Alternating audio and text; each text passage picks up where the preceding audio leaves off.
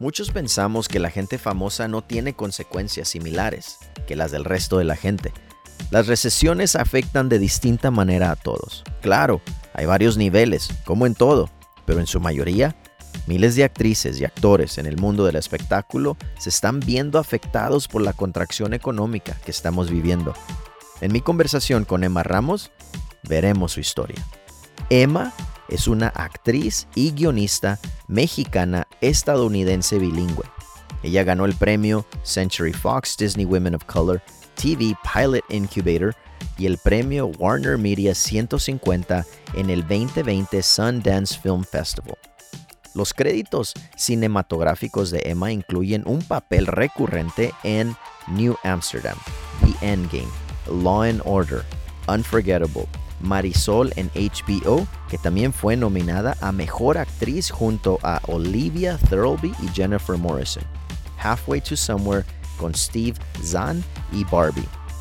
Una selección oficial de cortometrajes en el Festival de Cine de Cannes del 2021. Sus créditos teatrales incluyen escenas en Ivo Van Hove's Scenes from a Marriage, Water by the Spoonful by Kiara Alegría Udes Pablo Neruda's RNJ for the Public Theaters Mobile Unit y Frontiers Sans Frontiers. Y bueno, podríamos seguir hablando de los triunfos de Emma, pero sin más preámbulo, vamos directo a nuestra conversación con Emma para que nos cuente cómo es que fue su experiencia durante esta contracción económica en tiempo de crisis, ya sea en el COVID, cuando pasamos mucho tiempo en casa o en una posible recesión, empezamos a ver series, empezamos a escuchar música. Nosotros, en un nivel personal, dependemos mucho de, ustedes, ¿no? Y nos, nos importa, eh, pues, saber cómo es que navegan ustedes estas crisis y cómo nosotros mejor podemos ayudarles a ustedes. ¿Crees tú que la recesión tendrá o tiene algún impacto en el trabajo de actores y escritoras latinas y latinos en los Estados Unidos? 100%. Ah, bueno, el, el, COVID afectó a mi industria eh, específicamente porque en un inicio muchas producciones se detuvieron, obviamente. Para la gente que no está en el medio, eh, y que te escucha, cómo se divide el año en mi industria es que al principio del año, enero, febrero y marzo, se castean los pilotos de los canales de televisión. Y generalmente en marzo eh, terminas de castear el, show, el piloto, se graba en mayo, se testea en mayo, junio, y si sí funciona en cuestión de ratings, entonces tienes una serie, por ejemplo, si es cable, te pueden dar la primera temporada, entonces, digamos que ese es como el ritmo, ¿no? Eh, antes de, COVID, eh, nosotros eh, como actores casteamos y es el momento en donde tu vida puede cambiar como actor porque en, en, la actuación se dividen A-listers, los, los que están en la división A, B y C, que son, te voy a decir por un ejemplo tonto, de que la Julia Roberts y Angelina Jolie son A-listers y luego los B-listers son los que ves que que son caras que estás viendo mucho, pero que no reconoces, y los C-listers son los talentos que nunca has visto, que a lo mejor han hecho cosas fuera de, de lo que es los medios. Entonces, generalmente durante la temporada piloto, los C-listers es cuando puedes convertirte en una persona mm, que, sabes, puedes hacer ese brinco, ¿no? En el, en el caso de los actores, puede ser el, lo que es el pilot season, la temporada de pilotos, si te seleccionan en un piloto en donde ese piloto pasa a televisión y le dan una temporada y le va en ratings temporada bien, entonces la renegociación de la segunda temporada es donde los actores que estaban haciendo en su año 100K suben a, a, millón, a un millón, o sea, es un brinco muy, muy, muy grande en cuestión de entradas, ¿no? Y para, volviendo a, la pregunta del tema de COVID, ese periodo es, sucede que en marzo del 2020 se para toda esta industria, entonces hubo muchos de mis compañeros que los castearon y pues parada la producción. Entonces están en esto en donde pues el cheque todavía no les llega, pero la vida en papel estaba a punto de cambiarles. En la temporada del piloto durante la pandemia hubo muchos anuncios de series que se iban a grabar. Y sucede esto y pues este, el limbo, ¿no? Yo soy en la industria considerada un multi-hyphenate porque soy actriz y escritora y produzco. Entonces me consideran para los eh, tres proyectos yo estaba, tenía mi primer contrato de desarrollo de un proyecto, o sea, una productora en Los Ángeles me había comprado la idea de para hacer una serie y estábamos en el desarrollo de esa serie en enero. Yo estaba haciendo una obra de teatro y al mismo tiempo audicionando, ¿no? En la pandemia, pues hubo un momento de, a ver, ¿y ahora, ¿y ahora qué vamos a hacer? Porque todo se frenó. Para mí, yo en mayo, yo estaba regresando a Los Ángeles por este proyecto de desarrollo y nosotros, yo, yo regresé al show el primer episodio que grabamos de regreso en New Amsterdam fue en octubre del 2020. Como yo había trabajado desde el piloto de New Amsterdam, o sea, desde, desde hace tres años, yo tuve trabajo hasta el último día de marzo, que hice la último, el último episodio antes de que hubiera COVID. Nosotros regresamos a trabajar en cuestión a televisión, yo regresé a trabajar en octubre del 2020 y y ese fue un caso particular de, eh, mío que lo podemos replicar en mis amigos que estaban en el mismo caso, que eran personajes recurrentes en alguna serie, en donde de alguna manera tenías trabajo seguro, pero de todas maneras las precauciones, o sea, bueno, y aparte el nivel de trabajo era mucho más, o sea, yo iba al set y estaba grabando dos episodios al mismo tiempo, pero tengo amigos que buquear, que, que, que sí lo seleccionaron para, para ese piloto, para poder tener esa posibilidad de hacer el brinco y, y no lo seleccionaron y y no ahorraron suficiente y tuvieron que y decirle adiós a la profesión y cambiaron de profesión. No importa si hay recesión o no. Para FinHabits siempre es importante pensar en el patrimonio de nuestra familia la cuenta personal de inversión de FinHabits invierte tu dinero en la bolsa de valores de los Estados Unidos para que juntes para la casa de tus sueños, la universidad de tus hijos y puedas crear un patrimonio sólido. Con FinHabits inviertes desde 100 dólares, 1000 dólares o 10 mil dólares. Tú decides cuánto invertir. Baja la app de FinHabits y comienza a invertir a largo plazo. Ahora sí, regresemos a nuestro tema. Gracias por compartir eso, porque la verdad nunca pensamos en eso. Siempre pensamos como que hay los artistas, ¿no? Este, lo que viene siendo Nueva York, Hollywood, eh, Los Ángeles, ellos siempre les van bien, no tienen problemas, este, pero bueno, también son seres humanos, también tienen, tienen problemas y también se ven afectados por las mismas crisis que nos afectan a nosotros. Por supuesto, y el análisis aquí, que a mí siempre es muy interesante, es que lo que te, lo que te compartí de los de la gente, cómo se divide en la industria en ABC, durante la pandemia hubo una oportunidad para que la gente que está en la categoría C suba más rápido, porque la mm. gente de la, del A no tenía la necesidad de regresar al set. Entonces, los A-listers estuvieron por los pasados dos años, dos, dos años y medio, totalmente detenidos en regresar a un set. Por eso, no sé si has notado que hubo muchas caras nuevas en, en series de televisión hubo muchos programas de televisión que les hicieron luz verde y caras que nunca habíamos visto antes. Temáticas nuevas, se les dio más apertura a nuestro contenido, al contenido diverso. O sea, hubo cosas positivas dentro del contenido. Obviamente, si vas al detrás de cámaras y ves los números, pues entiendes que, fue una estrategia que beneficiaba a las productoras, puesto que bajaron los costos, este, las negociaciones hicieron una mejor, a diferente precio, pero de alguna manera se les dio oportunidad a gente que nunca había tenido un protagonista en una serie. Ahorita en este año se supone que hablando con agentes eh, del medio, ellos calculan que va, a haber un reajuste, porque este es ahorita el año que antes es el primer año en donde los A-listers regresan al set. Pero qué padre que durante ese tiempo se le dio la oportunidad a esos C-listers, ¿no? Y tal vez algunos B-listers para subir Ah, y eso, es son buenas noticias, ¿no? Porque muchas veces escuchamos pues, puras malas noticias de las crisis, pero esas buenas noticias, más oportunidades. Ojalá y sigamos viendo a más latinos y más latinas en la pantalla grande, ¿no? Y en la pantalla chiquita cuando estamos viendo nuestro celular. Pero, pero qué buenas noticias, Emma. Oye, cuéntanos eh, de lo que te escucho decir. En estos tiempos de crisis, ¿es más favorable o es más fácil para que los latinos y las latinas entren a este ámbito? La respuesta inmediata es sí y la respuesta real es muy mi criterio. Yo pienso que, que nosotros donde nos pongan caemos parados por, por culturalmente.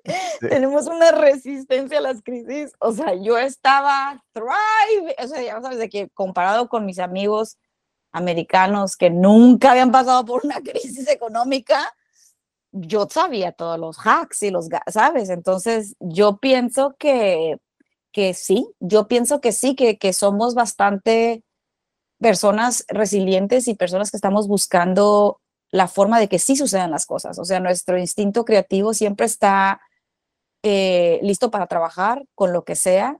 Hay una frase bien linda que acabo de escuchar, este, no es precisamente de un latinoamericano, es una historia de un violinista en Lincoln Center que se le rompe la cuerda en este concierto y le pide al conductor, al, al, maestro de ceremonias que siga adelante y hay un momento como un momento en donde la audiencia pues está como viendo así como que cómo va a seguir adelante sin esa cuerda y tú ves eh, cómo él ejecuta la misma partitura, pero buscándole la forma por, por los otros lados, ¿no?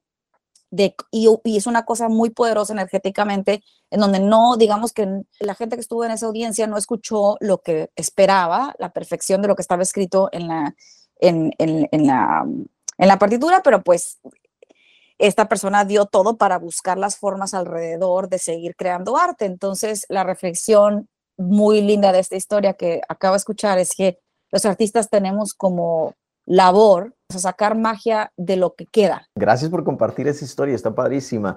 Y también compartir, ¿no? La, y recordarnos que, que, que los latinos, ¿no? Somos bien resilientes ¿Por qué? Porque ya hemos pasado por esto, ¿no? Entonces, tal vez no a esta magnitud, pero ya tenemos un nivel de experiencia, ya sea con nuestros antepasados que nos cuentan, o nosotros mismos, o nuestras familias que viven eh, tal vez en México, ¿no? Como es el caso de, muchos, de muchas personas. Pero, ¿sabes qué?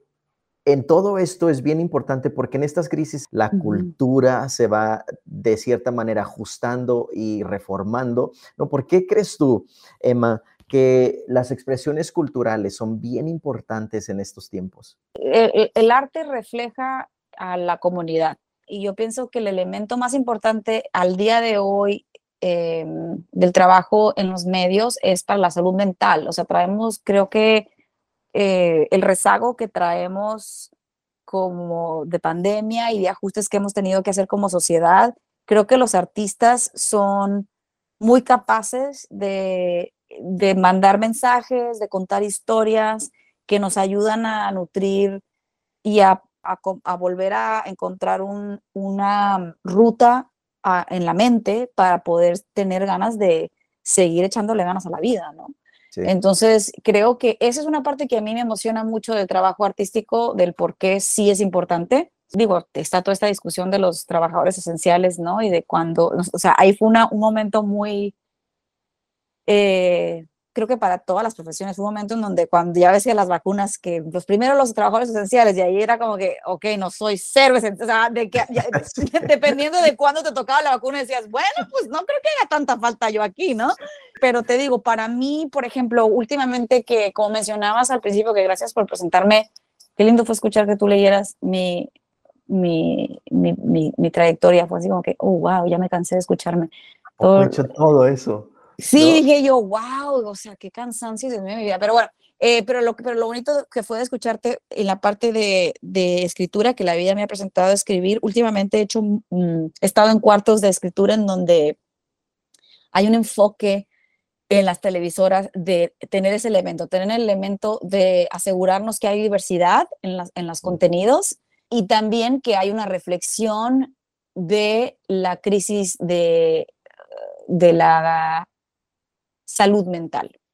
Eso ha sido, desde mi punto de vista, algo que se siente que los medios de comunicación están como, ok, esto, esto es, esto es, real, y necesario y de aquí en adelante tenemos que incluirlo. Creo que fue un costo grande, grandísimo, ¿no? De, de, la crisis y de esta crisis que ahorita estamos viviendo. Viendo hacia el futuro, Emma, ¿tú, tú qué piensas ¿Qué va a pasar en, en, este sector, ¿no? En, en, esta industria, en el teatro, en el cine, en las nuevas series que están, que están por salir, en lo que tú estás escribiendo, en lo que tú estás produciendo. Nuestro deseo, ¿no? Es seguir viendo a, más latinos y más latinas en la pantalla grande, pero no solamente eh, la entrada de nuestra demográfica en la pantalla grande, sino cómo más tú ves que esta, este sector va a ir cambiando a corto plazo y tal vez a largo plazo? mi lado positivo dentro de mi ser creo que va a seguir ah, eh, este reajuste en cuestión a géneros que lo traemos desde antes de la pandemia, después de Me Too y después de el grupo de mujeres que tienen luchando desde los 70 por los derechos de las mujeres. Eh, mi industria, que no es exclusiva de mi industria que haya un tema de desigualdad de género, pero bueno, eh, voy a hablar de, la, de mi industria porque es la que he estado viendo los pasados 10 años. Yo pienso que vamos a seguir viendo ese reajuste, o sea, van a seguir viendo como sociedad vamos a seguir escuchando nombres eh, de directoras, de escritoras y de actrices que admiramos. Sí, las referencias, o sea, yo, yo, yo añoro por el día en donde, ya sabes esos programas en donde te entrevistan en la calle y de que, dime el, nombre de tu, de tu actriz favorito, de tu director favorito. Y obviamente el inconsciente, los nombres inmediatos son hombres, ¿no? Yo pienso que eso va a seguir ajustándose, vamos a, incrementar el, número de referencias que tenemos de género, eh, de diversidad, vamos a seguir viendo representaciones de todas las diferentes facetas de nuestra cultura, porque como latinos tenemos tantísimas facetas y tantísimas diferentes problemáticas y, e historia, ¿no? Eh, entonces, te digo, ese es, mi ese es mi lado positivo. Y mi lado realista en donde sigo viendo que al día de hoy sí, se le está, sí hay, hay series de televisión como Gordita Chronicles, como, o sea, como este, eh, East, East Willie B, que se convirtió en este otro show, ahorita me voy a acordar, pero es otro programa de Netflix, o sea, hay, hay, ha habido programas que le han hecho luz verde, que yo he visto desde la incepción, es decir, desde ese primer productora que les, que les dio el, ese deal de, de desarrollo, para llegar a verlo en la pantalla y que les dan nada más la oportunidad de que haya una temporada. Entonces, el gran reto que tenemos, creo, como latinoamericanos, es que nuestro trabajo, nuestro trabajo sea sustentable y bien pagado. Que a lo mejor la persona que me está escuchando de 50 años de tu audiencia dice, ay, mi reina, eso no es nada, no es nada nuevo. Y va a decir, ay, mi reina, porque me imagino es un señor en su, en su, en su poltrona. Eh, pero pero lo que voy, pero, o sea, obviamente no estoy diciendo nada nuevo, ¿no? Em, pero sí, caray, yo quisiera que hubiera más oportunidades de tener cosas mediocres que sigan afuera. Y te voy a decir por qué el punto de mediocre. Porque nosotros tenemos las oportunidades limitadas y necesitamos, tenemos una presión muy grande a que pegue y pegue increíblemente para poder, porque los, las personas que están dándote la oportunidad siguen esperando el I told you so que no funciona, ¿sabes? Entonces, eh, para un creativo es distinto trabajar con esas presiones. Cuando eres minoría y cuando sabes que hay una oportunidad para 100 mil, pues no es lo más, lo que conduce a una expresión libre, porque estás queriendo, pues tienes que pagar las cuentas de tu casa. Entonces no generas, no es el ambiente más proactivo para que, para, que, para que te dediques a que la premisa o que la narrativa sea lo, lo más perfecto, Si no estás viendo a ver cómo satisfaces los deseos de esa persona y de esa persona y de esa persona para poder que la cosa suceda, ¿no? Entonces, el día que estemos en ese momento donde tengamos programas de televisión mediocres de latinoamericanos, ahí sí la hicimos, porque quiere decir que ya tenemos permiso de equivocarnos. Ahorita no tenemos permiso de equivocarnos, ¿sabes? Sí, sí, sí, qué buen punto, qué buen punto de vista. Y esto precisamente era la segunda pregunta que, te iba, que te iba a hacer en este tema. ¿Cómo es que nosotros podemos apoyar ¿no? a gente como tú, artistas como tú, latinos, latinas? ¿Qué es lo que nosotros podemos hacer para hacerles la vida más fácil? La manera que puedes apoyar a un talento latinoamericano te voy a decir la parte sencilla, como aburrida que has escuchado en todos lados, y luego te voy a decir la parte mía que no creo que me vaya a funcionar. Pero la parte sencilla, aburrida que has escuchado en todos lados es, este, la IKEA, este, que, comparte, eh, eh, dile a tus amigos, y aunque ve a verla, y sí, sí, claro que sí, claro que sí, ve a la taquilla y ve toda la, aunque no te guste lo que, lo que cierto artista está poniendo afuera, el hecho que hay números nos ayuda como industria a que, a, que nos sigan produciendo cosas de latinoamericanos, ¿ok? Eso es por un lado. Por otro lado, la manera que yo pienso de haber estado en este lado, en el lado de estar haciéndolo por, por o sea, pues, y tengo 10 años actuando y tengo 5 años produciendo contenido. En estos 5 años, porque uno siempre solamente va a hablar pues del camino que le ha tocado. En realidad, en el detrás de cámaras, lo que funciona es que personas puedan apadrinar tus proyectos. Esa es la solución. La solución es personas que tengan dentro de, nuestra industria eh, el poder adquisitivo y el poder de relaciones en donde puedan hacer estas conexiones, estos puentes y saber y, de verdad protegernos a una escala no solamente de audiencia consumiendo el producto, sino detrás de cámaras, personas con el poder adquisitivo de empujar un proyecto. Eso es lo que en realidad nos va a ayudar muchísimo porque estamos como latinoamericanos produciendo contenidos dentro de empresas en Estados Unidos. Entonces, mientras más latinoamericanos estén trabajando en puestos claves en esas empresas, más vamos a tener posibilidades de que nos entiendan lo que estamos diciendo, la importancia del por qué tenemos que contar estas historias con esa particularidad. Para mí el mejor ejemplo es Taika Waititi con Reservation Dogs, que no sé si lo has visto el programa, la serie de Fox, eh, que habla, este señor Taika Waititi es el productor ejecutivo de esta serie.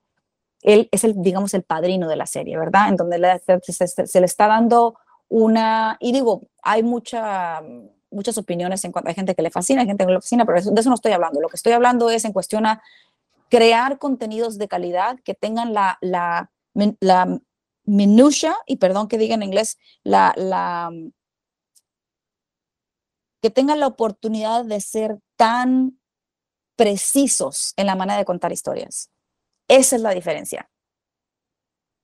Porque eso te da la diferencia de una serie de televisión que, ay, mira, ahí está la chancla y el sombrero y la señora que trabaja, que ahora sí, ah, ya les pusimos una serie con latinoamericanos, a una una familia que está hablando de temas que casualmente es mexicoamericana o casualmente es puertorriqueña o casualmente, pero que está hablando de la humanidad de esas personas, ¿no?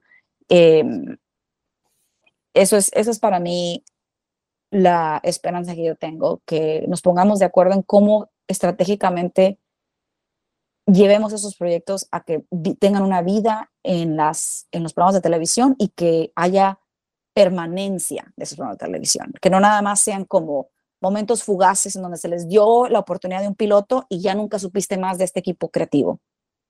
Claro, claro, y la importancia de trabajar todos en equipo, ¿no? Y levantarle las manos los unos a los otros, especialmente a nosotros mismos, ¿no? Como familia, como, como seres de, de la misma cultura. El siguiente es un mensaje de FinHabit Seguros para ti que trabajas por tu cuenta o que en el trabajo no te ofrecen un seguro médico. Recuerda que tu salud y la salud de tus finanzas van de la mano. ¿Por qué? En este país, una emergencia o un accidente te dejarán en la bancarrota.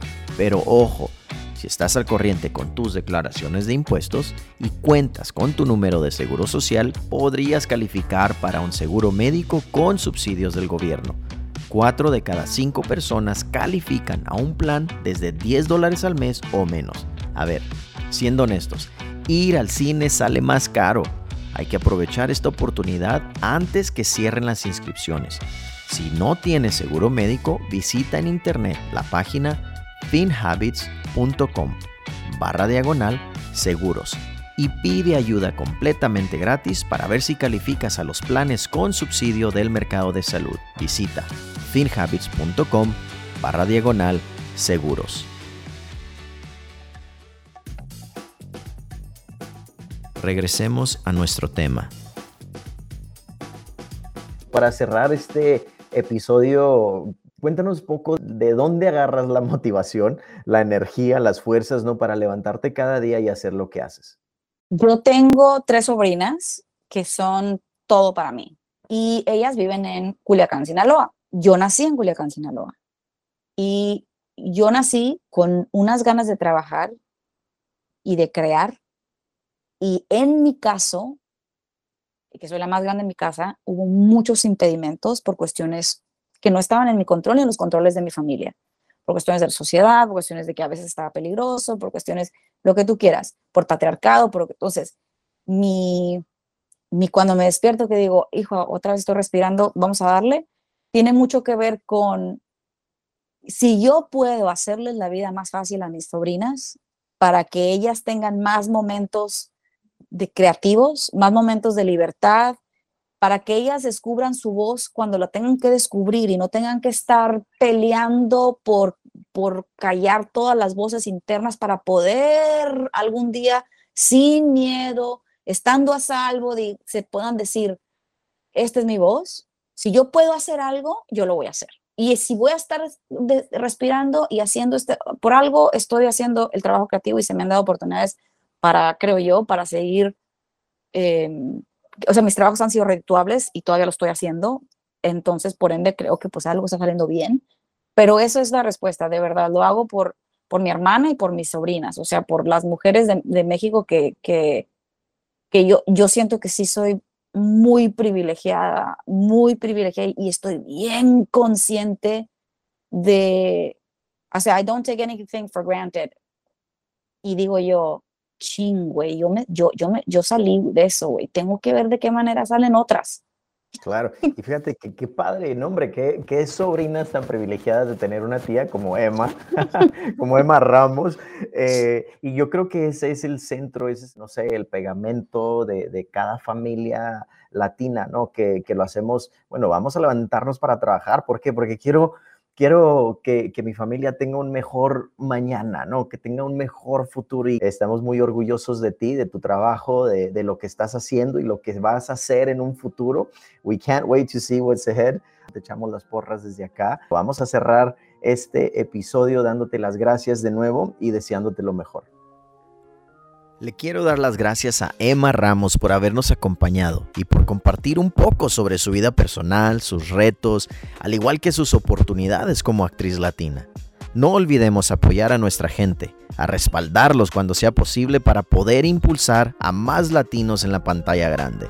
Les recuerdo que hay más episodios que puedes explorar en Spotify, Apple Podcast o en la plataforma de streaming de tu preferencia. Síguenos para que no te pierdas nuevos episodios. Nos vemos pronto. El contenido de este episodio es solo para fines informativos. No debe de tomarse como una asesoría legal, de inversión o comercial, ni debe ser utilizado para evaluar inversiones, ni debe utilizarse para evaluar ninguna inversión o valor. No está dirigido a ningún inversionista o posible inversionista de FinHabits. Para obtener más información, consulte finhabits.com diagonal legal. El servicio de seguros médicos es ofrecido por FinHabits Insurance Services LLC, una agencia registrada con licencias en ciertos estados. En los demás estados, FinHabits Inc. ofrece la información solo con fines educativos. Toda la información no es una oferta de seguros en ningún lugar, excepto en los estados con licencias. FinHabits Advisors no es fiduciario en relación a los productos o servicios de FinHabits Insurance Services LLC.